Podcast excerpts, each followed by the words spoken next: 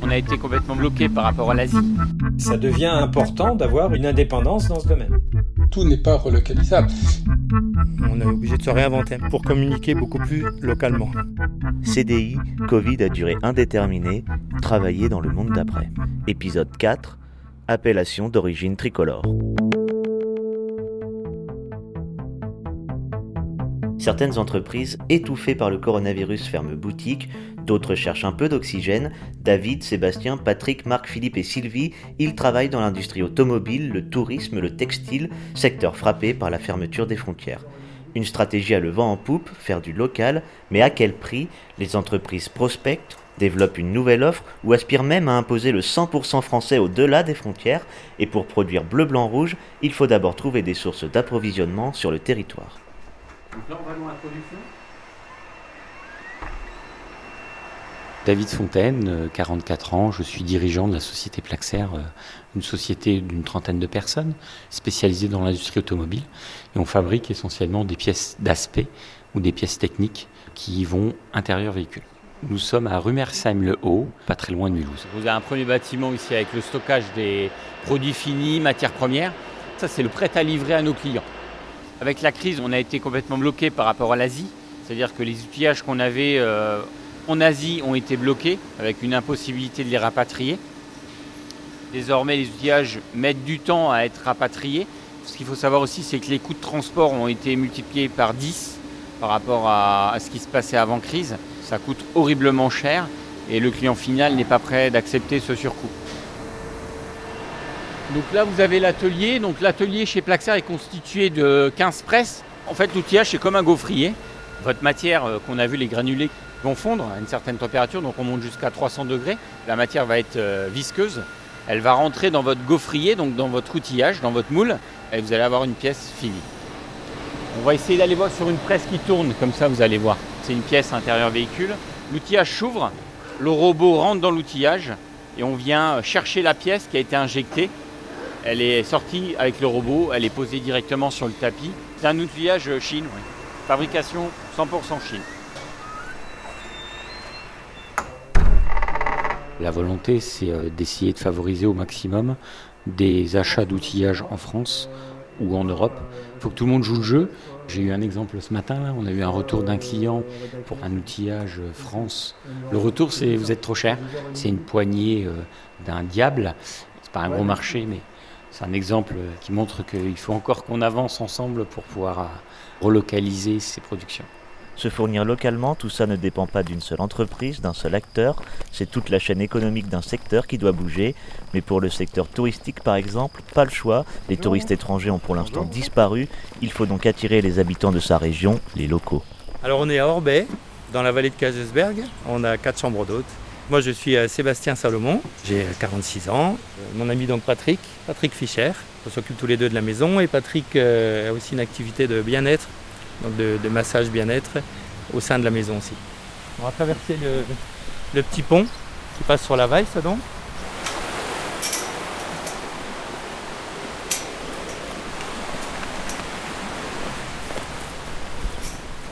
là, depuis la maison, on peut monter directement direction la ferme du Busset.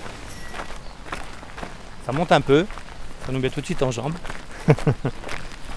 C'est Patrick pendant le confinement qui a, pas mal travaillé sur les, chemins de randonnée. bah euh, en fait j'ai un logiciel avec des cartigènes. Donc j'ai trouvé des traces aussi sur internet de gens qui ont déjà randonné. Et ensuite je les ai adaptés en fait. Par rapport à mes connaissances, euh, par rapport aux environs, ce que je voulais comme marche, comme euh, difficulté.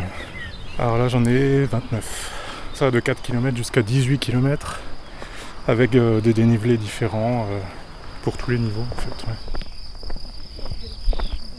C'est vrai qu'il y a les randonneurs habitués et les nouveaux randonneurs qui n'auront peut-être pas envie de faire 20 km non plus, mais, mais qui pourront quand même profiter euh, des grands espaces. on est obligé de se réinventer un petit peu pour communiquer beaucoup plus localement. Puisqu'habituellement l'été, on travaille aussi avec beaucoup d'étrangers, nous environ 45-50%. Euh, des, pays voisins et aussi un petit peu plus lointain l'été. C'est une première. Hein. Habituellement, en cette saison, les, les cahiers de, réservation se remplissent euh, très facilement. On, a des réservations qui arrivent tous les jours. Là, en ce moment, bien sûr, il faut vraiment euh, communiquer beaucoup, beaucoup, euh, parce que les gens de 100 km autour de nous ne connaissent pas tous forcément euh, le coin. Sur du très long, du long terme, ça peut être compliqué quand même, c'est vrai, puisque le, le touriste local, pour l'instant, eh ben, il, il, est là, il commence à venir. Est-ce que ça durera tout l'été? Ça, on ne sait pas. Quoi, hein. On a envie d'être optimiste bah, du fait d'avoir euh, cette vallée euh, qui est quand même euh, un attrait sympa pour, pour la randonnée et puis pour se dépayser. On réouvre donc à partir de ce soir. Donc on a un couple de, de Strasbourg et puis un couple de Belfort. Communiquer localement, créer des activités en plein air et rassurer sur les conditions sanitaires, c'est ce que font la plupart des acteurs du tourisme en Alsace en ce moment. Depuis Strasbourg, les bureaux d'Alsace Destination Tourisme les conseillent sur l'avenir de leur profession. Oui, David Ouais, salut, ouais. Ouais, je suis au bureau là, ouais. Donc Marc Lévy, directeur d'Alsace Destination Tourisme. L'économie touristique est aujourd'hui euh, une économie tellement forte hein, qu'on ne peut pas se contenter exclusivement de, de, la clientèle locale. La clientèle locale est là, elle est extrêmement importante, elle est d'ailleurs tout particulièrement importante en Alsace. Euh, parce qu'on sait que, grosso modo, euh, on a euh, un tiers de nos clients qui sont des locaux. Ce sont les premiers à pouvoir faire en sorte qu'il y ait de la reprise de consommation dans les restaurants, dans les bars, dans un certain nombre de... dans les fermes auberges, etc., etc. Donc, effectivement, compter sur la clientèle locale pour un redémarrage, oui. À long terme, se contenter de cette clientèle locale pour faire fonctionner l'économie touristique, non, il faut un mix. C'est une situation avec beaucoup d'inconnus. On voit qu'il y a une créativité, qu'il y a une capacité des, euh, acteurs à, inventer. C'est apparu pendant le confinement et je pense euh, euh, vraiment que cette tendance-là va continuer euh, parce que les acteurs sont piqués au vif, euh, se rendent bien compte qu'il leur faut euh, adapter leur offre touristique.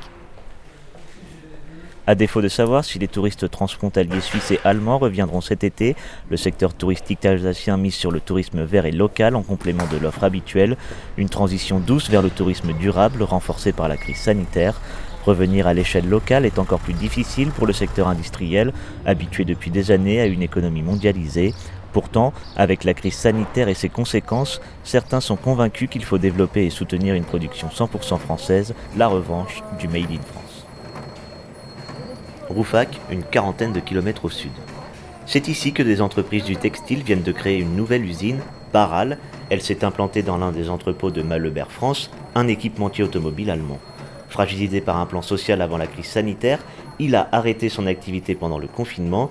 Il prête temporairement une partie de son personnel à Baral, 65 employés habitués à travailler sur la climatisation des voitures et qui produisent aujourd'hui des masques 100% français. Je m'appelle Philippe Chican, je suis euh, un des associés de Baral. Alors donc, en fait, ça c'est la première machine qu'on ait reçue. Ces deux rouleaux se rejoignent. Avec ça, on fait les plis. Et quand on sort, on a des parties filtrantes qui sont prêtes à être assemblées. Alors on va retourner là-bas, ça vous permettra de mieux comprendre.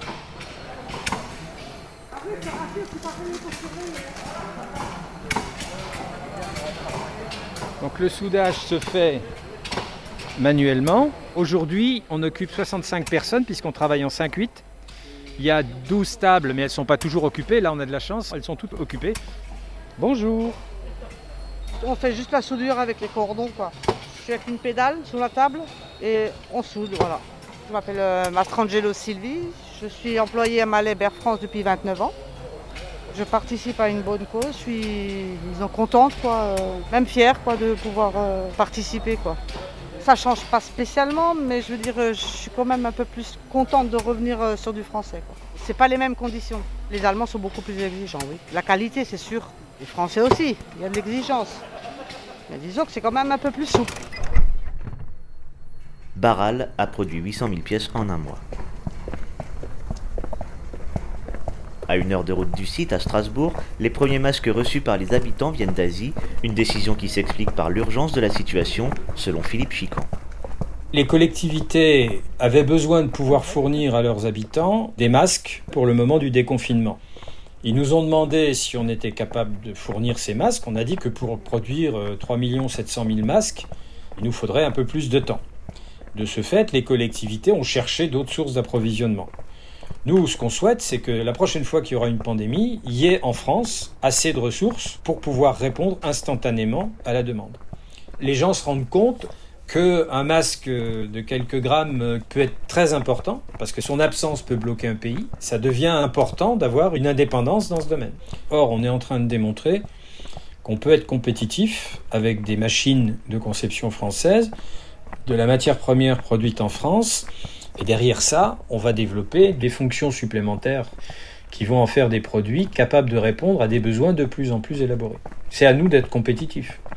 Le but du jeu, c'est pas qu'on se retrouve sur un marché protégé, c'est de démontrer que l'industrie textile française est tout à fait compétitive. Rester compétitif par rapport aux entreprises étrangères, rivaliser en termes de prix, c'est l'un des freins au 100% français, mais pas le principal selon Jean-Marc Siroen, il est professeur émérite en sciences économiques à l'université Paris-Dauphine tout n'est pas relocalisable. En allant jusqu'à l'extrême, les matières premières, la France n'a pas tous les minerais. Et même si on va plus loin, euh, les brevets, on les a pas tous. La fabrication des médicaments proprement dit, euh, des molécules, eh bien, se fait ailleurs et on a découvert que souvent c'était fait en Chine, en Inde ou dans d'autres pays. Alors évidemment, ça crée une dépendance. Alors, il pourrait y avoir une solution qui est la diversification des sources d'approvisionnement, mais je pense que l'enseignement du Covid, qui est une crise mondiale, relativise quand même l'avantage de cette diversification. Donc peut-être effectivement de ce point de vue-là une tentation euh, pour les entreprises de chercher à relocaliser ces éléments les plus stratégiques, ceux qui sont les plus bloquants, ceux qui seraient les plus difficiles à, à se procurer en cas euh, d'événements euh, climatiques, politiques ou économiques. C'est un argument pour les masques aussi, hein, mais qui peut être transposé à une entreprise pour ses composants. Donc une entreprise peut se dire, si je les produis sur place, je n'élimine pas tout à fait le risque, mais en tout cas, je serai prioritaire, donc ce qui est aussi une forme de sécurisation. Le coronavirus a refait germer la petite graine du Made in France, mais pour qu'elle pousse, il va falloir beaucoup de temps, car c'est tout un modèle économique qu'il faut repenser. Les entreprises ne sont pas les seules à avoir été bouleversées par cette crise sanitaire inédite. Quel métier a-t-on envie d'exercer et de quelle manière? De nombreux Français ont eu un déclic, une remise en question, parfois violente ou insoupçonnée penser à soi, euh, être un minimum égoïste à un moment donné. Sinon, tu, tu fais rien. Tu quittes jamais ton travail et tu fais jamais de reconversion euh, et t'évolues pas. Quand on me demande alors, toi, t'as fait quoi pendant ton confinement? Euh, Bon, bah oui, oh, je me suis ennuyée un peu comme tout le monde et j'en ai pas du tout parlé à mon employeur.